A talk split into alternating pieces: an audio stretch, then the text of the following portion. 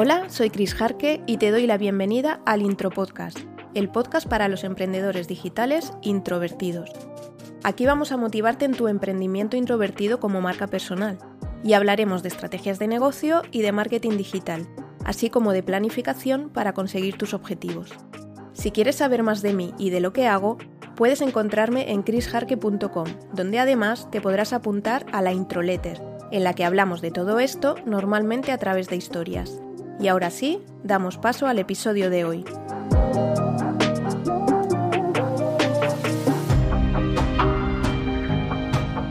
Hola Eddie, te doy la bienvenida al episodio 12 de El Intro Podcast. Bueno, al principio de la temporada te dije que una semana sí, una semana no, habría entrevista, así que hoy tocaba entrevista, pero bueno, por un fallo que no voy a entrar en él, he tenido que alternar las semanas, ¿vale? Así que hoy me escuchas a mí y la semana que viene, bueno, ya te adelanto que por fin vamos a tener a un invitado masculino aquí en el intro podcast. Esta semana te quería hablar de miedos. Mm, llevo creo que tres episodios en los que estoy yo sola hablando de cosas así más técnicas, marketing para introvertidos, email marketing, incluso de herramientas de email marketing, bastante más técnico todo. Y en este episodio me apetecía hablarte de miedos porque es algo que sufrimos, bueno, que tenemos todos los emprendedores. Eh, algunos en mayor medida, otros en menos, también depende de tu, la seguridad en ti mismo, etc. Y bueno, eh, Básicamente es una reflexión de algo que me ha pasado recientemente, un momento eureka que tuve, juntando dos historias que habían llegado a mí, y me apetecía compartirlas contigo por si, em, gracias a ellas, mm, a ti también te surge ese momento eureka. Eh, pero que quede claro que esto es una reflexión personal que me apetece contarte y ya te he dicho en otra ocasión que yo no soy psicóloga ni terapeuta ni nada que se le parezca.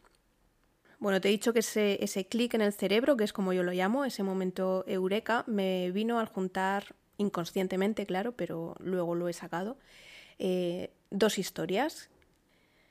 Bueno, la primera historia eh, que ha tenido que ver con mi clic en el cerebro, con mi, que es como yo lo llamo, con mi momento eureka. Es algo que comenta a menudo Julio de la Iglesia, no sé si lo conoces. Él fue un TEDx, un especialista en desactivación de artefactos explosivos, y posteriormente escribió un libro que se llama El miedo es de valientes, los secretos de un TEDx para desactivar el miedo y pasar a la acción. Entonces, una de las cosas que él dice es que el miedo es relativo, siempre depende de eh, con qué lo enfrentemos. Entonces, para entenderlo, te voy a contar una versión libre de una historia que él cuenta para explicarlo. Eh, imagínate que tú estás en un puente y ves que se ha caído al río un desconocido, un completo desconocido que, pues eso, tú no conoces de nada. Eh, entonces, a ti te da miedo porque en el río hay rápidos, mm, te puedes morir, te puedes ahogar tú. Eh, ¿Tú saltarías a salvar a ese completo desconocido? Pues probablemente no. Si hacemos un ejercicio de sinceridad, probablemente no saltaríamos. Por supuesto, siempre eh, puede haber gente que sí que lo haría. Eh, yo siempre me acuerdo de este hombre, de, Ignacio Echeverría, el, héroe del monopatín, que se le conocía así. Creo que fue hace cuatro o cinco años. Em, el que con su monopatín eh, hubo un atentado terrorista en un puente de Londres y con su monopatín intentó ayudar a, la gente a la que estaban disparando los terroristas. En este caso murió, pero bueno, él mm, superó ese miedo y se lanzó a intentar eh, ayudar a la gente. Pero si somos sinceros con nosotros mismos, muy pocos de nosotros lo habríamos hecho, porque nuestro miedo a, a morir ahogados también mm, probablemente habría sido mayor que la satisfacción de salvar a un desconocido. Otra opción podría ser que sí que conocieras a esa persona que se, que se está ahogando en el río, pero que tampoco es nada tuyo, no sé, me estoy, estoy pensando en, en un vecino, por ejemplo. Ostras, pues yo no quiero que le pase nada a un vecino, pero mm, yo me tiraría a salvarle. Pues no lo sé, ¿eh? O sea, es bastante complicado porque le conozco, pero leñes, es que yo puedo morir también. Mi miedo a la posibilidad de morir es mayor que, que si ese hombre, esa persona muere, mm, después lo voy a pasar mal, ¿no? Y, a lo mejor hasta me siento culpable y tal. Pero creo que mi miedo a morir sigue siendo más grande que mi miedo a pasarlo mal si ese hombre muere. Como ves, ya estoy comparando dos miedos. Y el último caso eh, sería mm, que el que está en el río fuera tu hijo. Si el que está en el río es tu hijo, que ves que puede morir, seguramente es que no te da tiempo ni a pensar. Te lanzas al río y vamos, si te tienes que morir, te mueres, pero tú a tu hijo vas a hacer todo lo posible porque no sea él el que muera. En este caso, pese a que el miedo a morir en, en las tres situaciones es el mismo, la motivación que te empuja a tirarte o no es diferente. O dicho de otra manera, el miedo que te ocasiona que un desconocido muera, que un conocido pero que tampoco es nada tuyo muera, o que un hijo muera, es totalmente diferente. Y en este caso, el miedo a que tu hijo muera es muy superior a, a tu propio miedo a morir, a morir tú. Y por eso eres capaz de vencer, no de vencerle, de tirarte aunque tengas miedo a la muerte para poder salvar a tu hijo.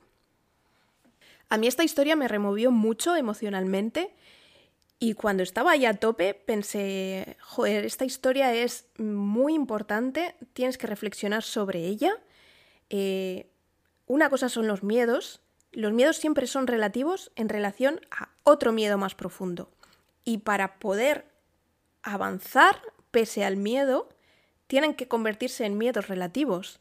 Y esta información es súper importante y cuando escuché la historia por primera vez, mm, joder, me sentía como si hubiera descubierto el fuego o algo así. Era súper importante y esto me iba a permitir... Eh, y, y, si lo aplicaba a mi emprendimiento, esto me iba a permitir avanzar mogollón en mi negocio porque iba a conseguir que mis miedos se convirtieran en relativos mis miedos como el síndrome del impostor que tenemos todos, el miedo al fracaso, el miedo al éxito, el miedo a que te digan que no, el miedo al que te critiquen, a que te juzguen. Todos esos miedos son miedos relativos si los comparamos con... Si los comparamos con qué? Ostras, qué bajón, qué bajón me dio. Si los comparamos con qué? ¿Cuál es mi miedo profundo? pasé del calentón de decir, ya lo tengo, ya sé cómo superarlo, ya sé cómo avanzar a pesar del miedo, al ¿y ahora qué? Me he quedado igual que estaba. ¿Por qué? Porque cuando te explican una historia completa lo ves clarísimo, pero luego sacar tú tus propias conclusiones no es tan sencillo. En ese momento yo no sabía cuál era mi super miedo. Así que en realidad no había conseguido nada con esa historia. Esto también pasa con las típicas frases motivadoras, que de momento las oyes y dices, jo tío, es verdad, eh, cree en ti mismo cuando nadie más lo hace. Eso es lo que te convierte en un ganador. Esto lo dijo Venus Williams. Pues lo escuchas y dices, es verdad, voy a creer en mí mismo, pero a la primera que fallas te insultas por todas partes. O sea, una frase motivadora que en ese momento, bueno, te sube la moral, pero ahí se queda. O, esta de, Thomas Edison, no he fallado, solo he encontrado 10.000 maneras que no funcionan. Pues sí, es, es, una frase que está muy bien, es para pensarla y para decir, es que es verdad. Pero la realidad es que cuando fallas, te caes, luego te levantarás y continuarás. Pero cuando fallas te caes, no, no, estas frases no son para, ¡hey, qué bien! Ya solo me faltan 8.600 veces para que encuentre la idea genial. Pues no, es una frase y ya está. Otra frase más. Estoy convencido de que lo único que separa a los emprendedores exitosos de los que han fracasado es la perseverancia. Steve Jobs. Pues sí, esta frase también está muy bien, pero mm, hay veces que resulta que te ofuscas en un camino que por muy perseverante que sea, te lleva hacia el sur y tú querías ir hacia el norte.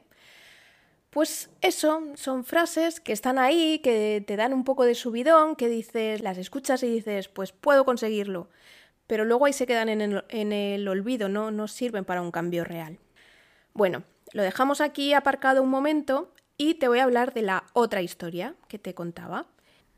Asistí a un evento online en el que uno de los ponentes, mm, que yo lo sigo, con su email diario, por cierto, ya te he dicho muchas veces que, sigo a muchos con email diario, em, es una persona muy segura de sí misma, o al menos es lo que proyecta, bueno, creo que lo es, la verdad, y que tú lo ves y dices, es que este tío no tiene miedo a nada. Y hay veces que te dice que deberías hacer X cosa, pero tú dices, joder, es que tú puedes porque tú eres así, tienes una confianza en ti mismo por las nubes y es normal que hagas todo lo que te venga en gana. Pero a mí me cuesta, a mí hay, hay cosas que me cuestan, ¿qué quieres que te diga? Y entonces en esta ponencia me llamó la atención porque dijo que él sí que tenía miedos. Lo que pasa es que sus miedos eran distintos a los que teníamos la mayoría de los emprendedores. Más o menos empezó así. Luego no era tal, pero entendí por dónde iba. El caso es que mm, contó varios miedos vitales, lo que él llamaba miedos vitales, y uno era que no quería volver a trabajar por cuenta ajena y eh, que no quería mm, clientes cuya eh, facturación eh, le supusiera más de la mitad de su facturación total. Y después sí que dijo que él sí que tenía los, los típicos miedos de los emprendedores, pero que esos miedos vitales eran muy superiores. Entonces comentaba que él no se eh, enfrentaba a sus miedos vitales, se enfrentaba a sus miedos mm, típicos emprendedores, el miedo al rechazo, a que te juzguen, críticas, etc. Se enfrentaba a los que él consideraba miedos manejables y más pequeños, y que precisamente lo hacía para alejarse de sus miedos vitales. Cuando escuché esta ponencia me pasó lo mismo que con la historia anterior del río y, tus hijos ahogándose. La escuché y pensé, esto es importante. Piensa en ello, reflexiona porque esto es importante. Pero mm, ahí me quedé otra vez, no, no sabía eh, aprovecharlo para mí misma. Bueno, estas dos historias junto con otra que supongo que hizo de catalizador o no sé, bueno, no sabemos muy bien cómo funciona nuestro cerebro, el caso es que yo siempre he pensado que yo no sirvo para soldado porque los soldados tienen que cumplir órdenes sin cuestionarlas. Y yo lo cuestiono todo, no puedo evitarlo. Yo sí que cumplo órdenes porque lo he hecho, tanto cuando trabajaba por cuenta ajena como trabajando en, eh, dentro de los equipos de otros negocios, pero cuestionaba esas órdenes. Y bueno, pasó un tiempo y entró en juego la parte de creatividad, por si no la conoces. Eso que te he dicho antes de el momento eureka, que yo digo que es que el cerebro me hace clic. Yo siempre digo que funciono por clics. De repente hago clic y mm, soy consciente de algo, dejo de pensar que algo es importante. Y en realidad lo que ocurre, que es el proceso de la creatividad, es que eh, tú vas llenando tu cerebro de historias, de vivencias, de información y en algún momento eh, dentro de tu cerebro conexionan, se unen e implosionan y se forma la idea eureka. Esto es lo que me pasó a mí con estas dos ideas, con estas dos historias. Con la primera, al estar enfocado en un miedo a la muerte, en miedo a que tus hijos mueran, no fui capaz de sacar nada. Con la segunda ya estaba metido en tema de emprendimiento pero aún así sabía que era importante, pero no supe estirarle más. Pero después, juntando ambas historias más todo lo que tengo metido en mi cabeza, eh, esas son las principales, pero por supuesto hay mucho más, por eso yo he llegado a esta conclusión, es cuando te surge la idea y el clic. Si te fijas, ambas historias eh, tienen mucho en común. En la historia del río tenemos el miedo profundo a que tus hijos se ahoguen, y el miedo a la muerte que pasa a ser relativo cuando hay un miedo más importante, que es el que tus hijos se ahoguen. Y en la historia del ponente eh, ocurre lo mismo, tenemos los miedos vitales y los miedos del emprendedor, típicos del emprendedor, que él considera relativos. Por eso es capaz de enfrentarse a ellos. Bueno, no enfrentarse, sino de avanzar a pesar de ellos. Y esto también es importante porque eh, oímos mucho esta frase, avanza a pesar del miedo, pero si te das cuenta, esto lo puedes hacer siempre que tengas un miedo más profundo o, eh, si quieres darle la vuelta, una motivación superior. Que es, mi motivación es no querer volver eh, al trabajo por cuenta ajena, en el caso del ponente, o no querer un cliente que me suponga más de un 50% de mi facturación. Bueno, en realidad eh, este ponente habló de muchos más miedos, pero yo me quedé con estos dos porque, mm, sin saberlo, también son miedos profundos para mí. Lo que pasa es que mm, de otra manera, él los tenía clarísimos desde el principio y yo lo he visto claro a raíz de mi momento eureka. Realmente yo hace tiempo, eh, bueno, cuando yo dejé esto, no te lo había contado, cuando yo dejé el trabajo mm, en la constructora, porque yo soy ingeniera de caminos, mm, dejé mi trabajo en la constructora eh, mi idea no era emprender, mi idea era, eh, yo pensaba que mi problema era con el mundo de la construcción porque era muy tradicional y pensaba que las empresas de la construcción en general no iban conmigo. Entonces pensé que trabajar dentro de negocios digitales encajaría más conmigo porque eran personas que veían el mundo de, de una manera más similar a la mía, y además tenía las ventajas de flexibilidad horaria y flexibilidad geográfica, que bueno, nunca he querido ser nómada digital, pero bueno, eh, pero siempre está bien poder trabajar desde el pueblo, desde casa de tus padres o si te tienes un apartamento en la playa, yo qué sé. Sin embargo, luego me di cuenta de que no hay tantos negocios digitales que puedan permitirse contratar a una persona todo el día, a jornada completa, eh, con lo cual tenía varios clientes que acabaron siendo esos que temía el ponente, eh, clientes que me suponían un gran porcentaje de mi facturación. Y que, por cierto, mm, acababa siendo una relación más que de profesional-cliente, de jefe-empleado. Entonces yo trabajando así con megaclientes, digamos, eh, me di cuenta de que sí que quería emprender y de hecho, hace unos meses dejé de trabajar con este tipo de clientes. Eh, ahora, por supuesto, trabajo dentro de otros negocios cuando gestiono proyectos, pero trabajo por proyectos de forma puntual, no a largo plazo. Y yo esto lo había ido viendo, pero no acababa de entender por qué la motivación profunda. Sin embargo, con mi momento eureka, al, al implosionar ambas historias junto con la de que no sirvo para soldado porque cuestiono, me di cuenta de que aunque yo no lo tenía tan claro como este ponente desde el principio, a mí me pasaba lo mismo, y que no quería por nada del mundo tener que volver a trabajar por cuenta ajena. Ahora que soy consciente de esto, he hecho cosas a pesar de mi miedo al rechazo. Por ejemplo, invitar a gente bastante más importante que yo a este podcast, a el intro podcast.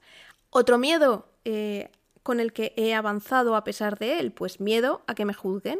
He enviado mensajes. Esto es impensable para mí porque además eh, ya te conté que yo también soy tímida, además de introvertida. Entonces el miedo a que me juzguen es bastante importante. Y en WhatsApp he enviado mensajes para que se suscribieran a mi podcast. Eh, por cierto, con enlace a mi web, a chrisjarque.com barra podcast, eh, para que allí esto es estrategia, ¿eh? te lo digo por eso, para que les he enviado a la web, no les he enviado a plataformas de podcast, porque desde mi web pueden ir a la plataforma de podcast que elijan y además pueden ver mi regalo por suscribirse a la introletter, que son nueve emails donde explico cómo atraer clientes potenciales analizando pros y contras para introvertidos y qué hacer después con esa gente que te ha encontrado. Si te interesa, dejo el enlace en las notas del episodio. El caso es que este mensaje lo escribí a contactos de WhatsApp que o bien hacía muchísimo tiempo que no sabían nada de mí, ni yo de ellos, claro, o bien no sabían muy bien a qué me estaba dedicando yo ahora. Y en ambos casos son gente que me ha conocido cuando yo era muchísimo más tímida, de hecho algunos eran compañeros del colegio, y en la vida habrían pensado que yo pudiera tener un podcast. Entonces, como conclusión del episodio, Intenta buscar ese miedo profundo que haga que esos otros miedos se conviertan en relativos. Y de esta manera serás capaz de actuar a pesar de ellos. Mm, repito que esto es solo una reflexión sobre lo que me ha pasado a mí.